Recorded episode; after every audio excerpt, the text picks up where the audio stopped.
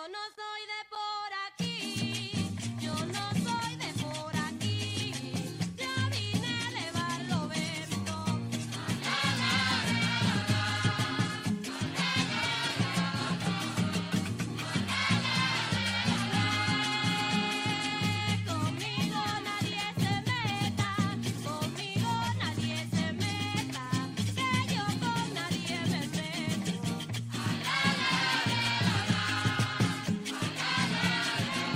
Los brujos de Chávez, la magia como prolongación de la política.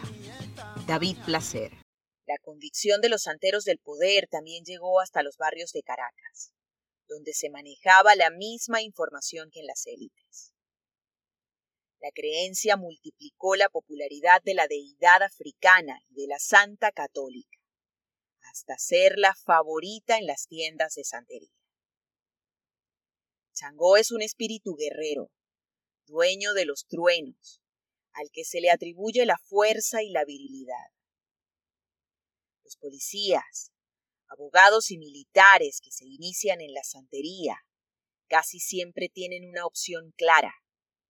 Quieren que Changó sea su padrino, su guía. En algunas comisarías de Caracas hay pequeños altares donde casi siempre está Santa Bárbara y Changó.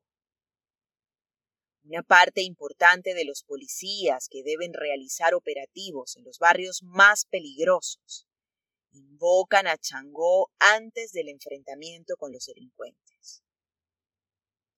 Le piden que los haga invisibles frente a los malandros, y muchos de ellos dan fe de que las peticiones son efectivas y que siempre que se encomiendan salen ilesos.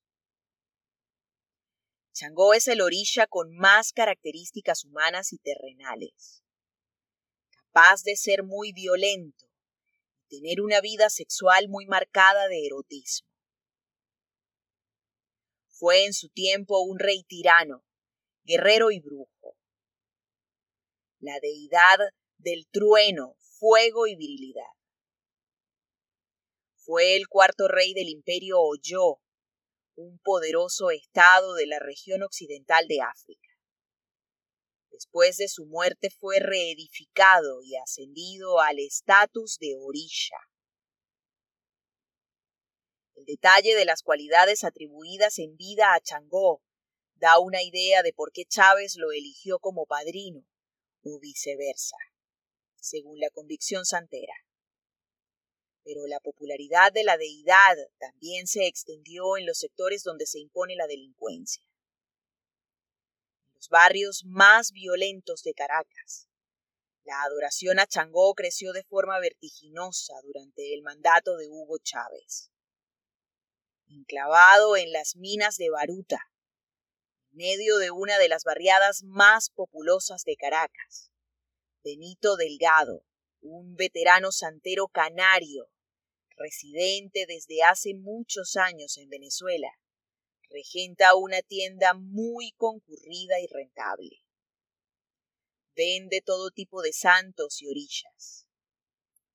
Changó es uno de los más solicitados. Delgado no es chavista y cuando criticaba al gobierno solía recibir la misma reprimenda de sus vecinos. No hables mal de tu hermano, que es también hijo de Changó. Las minas de Baruta es una barriada pobre, con grandes carencias de infraestructura. Sufre, como la mayoría de las zonas populares, graves problemas de inseguridad. A poco sorprende que el alto consumo de alcohol y las fiestas callejeras, junto con los enfrentamientos de bandas de delincuentes, terminen con varios muertos cada semana. Casi todas las viviendas han sido producto de la autoconstrucción y el color ladrillo se impone en la barriada.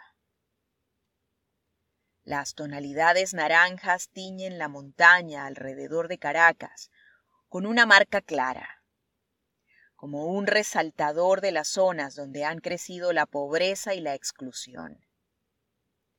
Pero con el gobierno de Chávez los barrios parecen sentirse más atendidos bien sea por el discurso de inclusión o por algunos planes sociales, entre los que destacan módulos de salud regentados por médicos cubanos.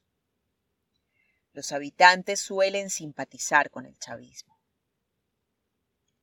En medio de esa realidad social, Benito Delgado saca adelante su humilde pero próspero negocio. Ramas, santos, vírgenes, velones, cristos y figuras de Hugo Chávez.